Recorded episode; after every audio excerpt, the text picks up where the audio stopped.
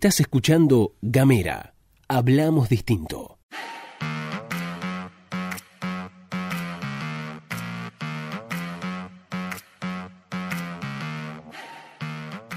Buenos días, buenas tardes, buenas noches, depende del momento que le den play a este a mini podcast, a esta pastillita informativa de Gamera. Mi nombre es Luz Escarpati. Buen comienzo de semana, me acompaña como es habitual a Gastón Lodos. Buenos días a todos los que están del otro lado. Buenos días a quienes le han dado play a esta pastilla diaria, pastilla informativa de Gamera. Estamos muy contentos de estar aquí luego de haber pasado el fin de semana, muy cansados también porque el lunes Es difícil. es difícil. Si quieren recibir Gamera, ya saben, pueden mandar un mensaje de WhatsApp al más 549-2901 502990. Lo voy a decir de vuelta. Dale. Siempre me equivoco, viejo. No, puede ser, tenés que aprender el teléfono de memoria. Más 549 2901 502990. Ahí está, esa es nuestra línea de WhatsApp. Ahí mandan un mensajito, se suscriben para recibir esta pastillita diaria, siete y media de la mañana, el lunes a viernes. Además, nos pueden encontrar en redes sociales, arroba gamera TDF en Twitter, en Instagram y también en Facebook. Es gratis, ¿eh? Sí, claro, gratarola. Gamera es gratis, así que lo recibís, eh, somos arroba Gamera TDF en todas las redes, lo dijiste recién, me parece igual. Este, bueno, bienvenidos, bienvenides. A la pastilla de Gamera. Ah, Empezamos con el recorrido por eh, todas las noticias que forman parte de la agenda de esta jornada. Dale. Bueno, en primer lugar, destacar que todos los portales lo que recogen es que estamos de duelo provincial por el fallecimiento del ex gobernador de la provincia, Hugo Cócaro, que se conocía durante el fin de semana. A raíz de eso fue que Rosana Bertone, gobernadora actual, decretó tres días de duelo, lo que significará la bandera media hasta y demás cuestiones. Pero hay que ir a trabajar, igual no crean que no tienen que ir a trabajar, chicos, chicas, por favor, se los pido. Eso es una de las noticias que está destacada en todos los medios provinciales. Otro de los temas está, tenemos visitas. Sí, vino este, uno de los dirigentes eh, políticos más importantes, más preponderantes, de mayor peso de la escena nacional. Eh, mm, Perdóname que me ría. no, todo bien. Urtubey estuvo. Sí, está. Llegó. Está Juan Manuel, Juan Manuel Urtubey, gobernador de Salta, está mm, siendo acompañado por el vicegobernador Juan Carlos Arcando. ¿Por qué? Porque representa ese espacio político en las elecciones nacionales. Así es, Urtubey va a ser, es precandidato a vicepresidente de la fórmula que encabeza Roberto Labaña, que se tiró, digo, presentaron la fórmula, Labaña se tiró a dormir la siesta y todavía no lo han podido despertar, porque no habló más nada, no volvió a aparecer. Eh, Juan Carlos Arcando es precandidato a senador.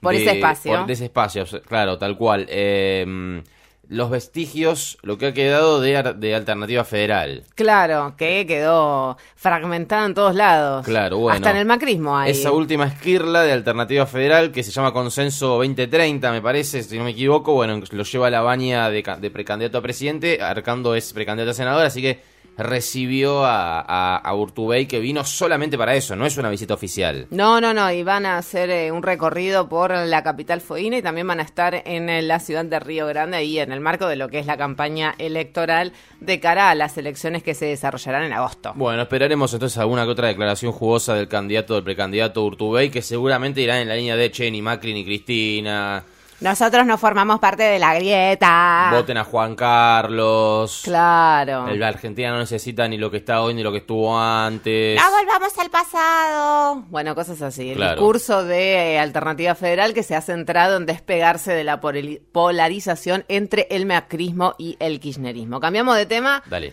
Porque, bueno, cerramos la semana pasada con el tema de los videos. Vamos a recapitular un poco brevemente. Lo que sucedió la semana pasada es que el eh, gobernador electo de la provincia, Gustavo Melella, circuló un video en donde eh, él ponía hincapié, ponía el eje en eh, los candidatos de la lista de senadores y diputados, porque recordemos que Forja lleva lista corta, es decir, sin la fórmula presidencial. Claro, el gobernador electo en el video dice, elegí al presidente que quieras, Claro. pero los, algo así como, pero quienes seguro van a defender los intereses de los fueguinos es esta lista. Así es. La lista de Forja, ¿no? Por supuesto. Claro, sí, Si sí, no hubiera sí. sido una sorpresa bárbara. Sino que sí era noticia. Claro, este, bien, eso despertó una serie de respuestas por parte de lo que sería el Frente de Todes. Exactamente. Em, haciendo hincapié en, bueno, sí importa el presidente que, que elijas, eh, Walter Woto, Matías Rodríguez,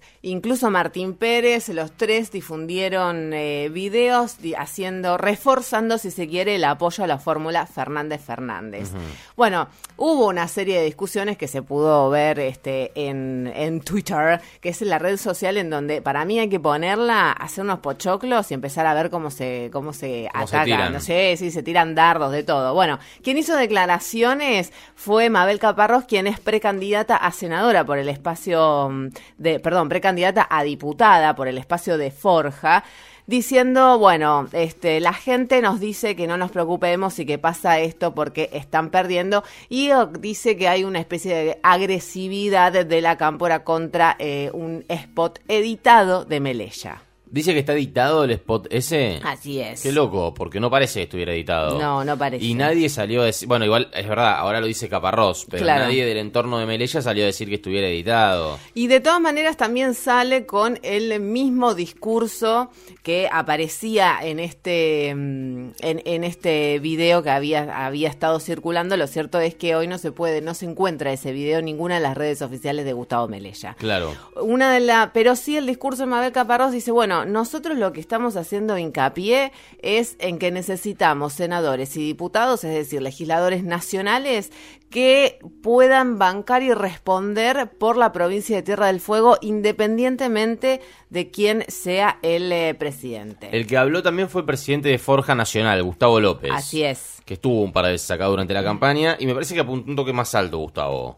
Sí. Como viste, como que tiró por arriba, para arriba, me parece, que- me parece demasiado, porque plantea que eh, hubo un operativo desde la Casa Rosada.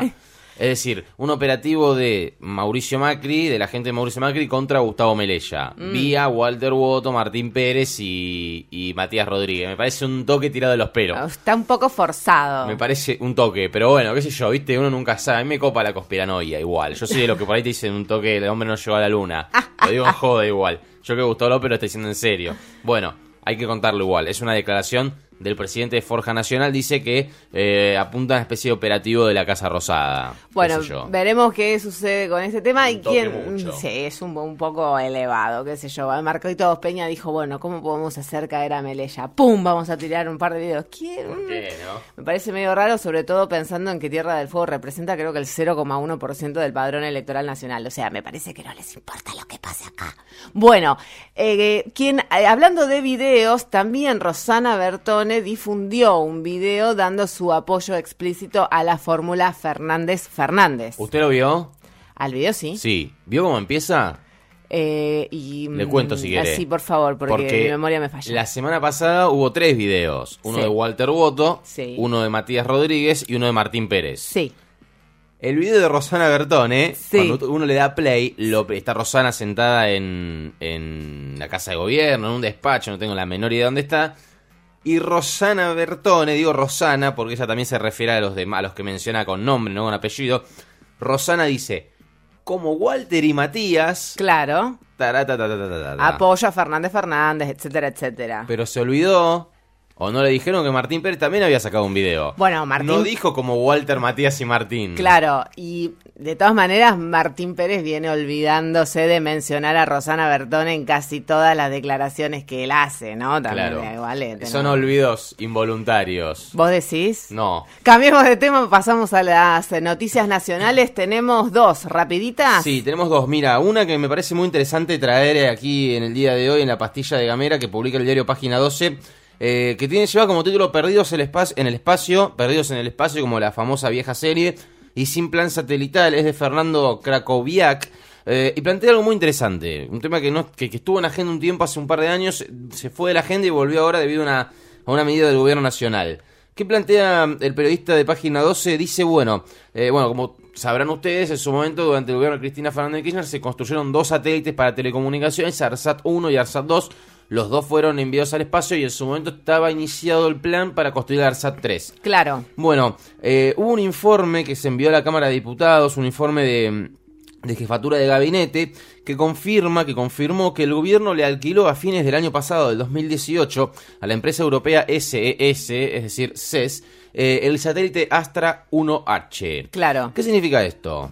Eh, Porque vale la pena decir, o hacer una cosita con respecto al tema de los eh, satélites, que no es que se lanzan al espacio y ya, tipo hobby. Bueno, vamos a lanzar un, un- no, se lanzan para ocupar posiciones orbitales que hay, que tenemos por acuerdo. Si se no se ocupan esas posiciones orbitales, la- Argentina las pierde. Bueno, esa es la gracia. Digo, el espacio está reglamentado también. Aunque Claro. parezca mentira. El espacio exterior está reglamentado. Y hay una, un organismo que se llama la Unión Internacional de Telecomunicaciones que te asigna, como vos decías, un espacio específico para que vos desarrolles tus telecomunicaciones.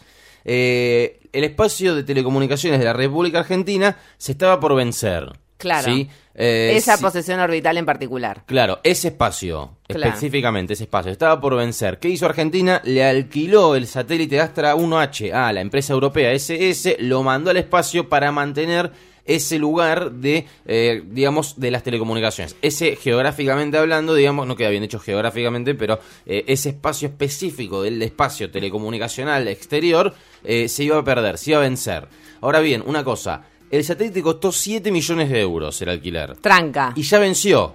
Claro. Venció su vida útil, no sirve más el satélite ese, ¿sí? Ah, bien. Solamente lo alquilaron para no perder ese espacio en las tele- de, de- de la Unión Internacional de Telecomunicaciones. Y vale la pena decir que ese espacio internacional de telecomunicaciones iba a ser ocupado por el ARSAT número 3. Ahí está la cosa, ahí está la papa. ¿Por qué? Porque pasaron dos cosas en torno a, esta a este, a este alquiler. A ver, el contame. primero es el que vos decís que eh, ese es un espacio que tendría que haber sido ocupado por ARSAT 3. Es decir, un plan, un proyecto que dejó el gobierno anterior a punto caramelo para empezar a construir y no se comenzó.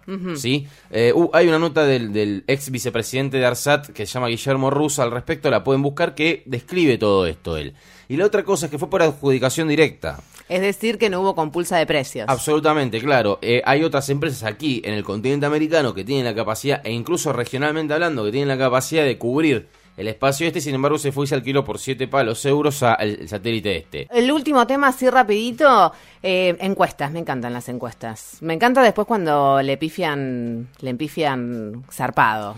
Hay una, hay una famosa frase de Arturo Jaureche que dice, cuando no sé qué pensar sobre algo, cuando me levanto a la mañana y no sé qué pensar sobre algo, leo La Nación y así me paro exactamente en la vereda opuesta, Ah. dice Jaureche. Pero bueno, no le vamos a hacer caso hoy, vamos a dar una nota de, de- de La Nación, de leer La Nación, que es de Alan Soria Guadalupe, porque me parece interesante traerla, compartirla con ustedes, eh, porque el periodista de La Nación agarró 11 encuestas y las promedió.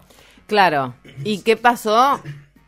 Sacó un promedio de 11 encuestas eh, para poder más o menos acercar una especie de resultado, un simil resultado que tenemos este respecto de cara a las pasos. Podríamos tener de cara a las pasos que son ahora el 11 de agosto. Claro, faltan 20 días para las pasos, tenemos este promedio y la cosa está bastante compleja. Está compleja, ¿por qué? Porque ¿qué es lo que arroja el promedio que sacaron aquí en el Diario de la Nación? Que la intención de voto que gana Alberto Fernández por un puchito en primera vuelta, es Sí. decir, por 38,5% contra 34,9% de Mauricio Macri Pichetto. Claro. Es decir, no gana en no, eso no generaría una victoria directa en primera vuelta, porque sabemos que para ganar en primera vuelta hay que tener, hay que pasar el 45% El- o sí, sí. 45%. O, te hace pas- ganar. o pasar el 40 y tener una diferencia de 10, eh, de 10 puntos. Claro, exactamente. O sea, vos podés tener 46%, el otro 44 ganaste. Claro. Ahora podés tener 41 y el otro 11 ganaste también. Claro. Eh, sería eso. Bueno, la- la- la- los números que dan este promedio es 38,5 contra 34,9. Balotaje de cabeza. Bueno, y ahí está, me parece, la preocupación de lo que tiene que ver con los sectores que nuclean el kirchnerismo, porque la expectativa es ganar en primera vuelta, atento a una posible unión de los espacios que están en contra del kirchnerismo. Parecería imposible para el frente de todos ganar un balotaje. Eso es lo que se plantea. Claro. No, no es imposible, hay que ver los datos, hay que ver lo que pasa. Pues la realidad a veces sorprende. Pero bueno, dos cosas, y cerramos si querés. La primera, de las 11 encuestas que, que promedia el periodista de la Nación, solamente en una están empatados. 35-35, que es una encuesta de isonomía. Las otras 10 gana Alberto Fernández. O sea, en ninguna encuesta gana Mauricio Macri. Eso por un lado. Y por el otro lado hay un altísimo nivel de indecisos, entre el 15, 18 20%. Bien. Es decir, todas las encuestas arrojan que hay, hay un 15, 18, 20% de personas que no saben a quién votar o no lo requieren responder. Bien, bueno, po- hasta acá todo lo que tiene que ver con eh, la agenda de esta jornada. Nos reencontraremos en otro momento. No se olviden de suscribirse al más 5492901 502990. Esto fue La Pastilla de Gamera.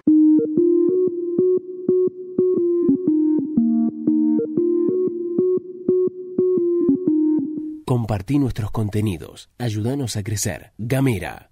Hablamos distinto.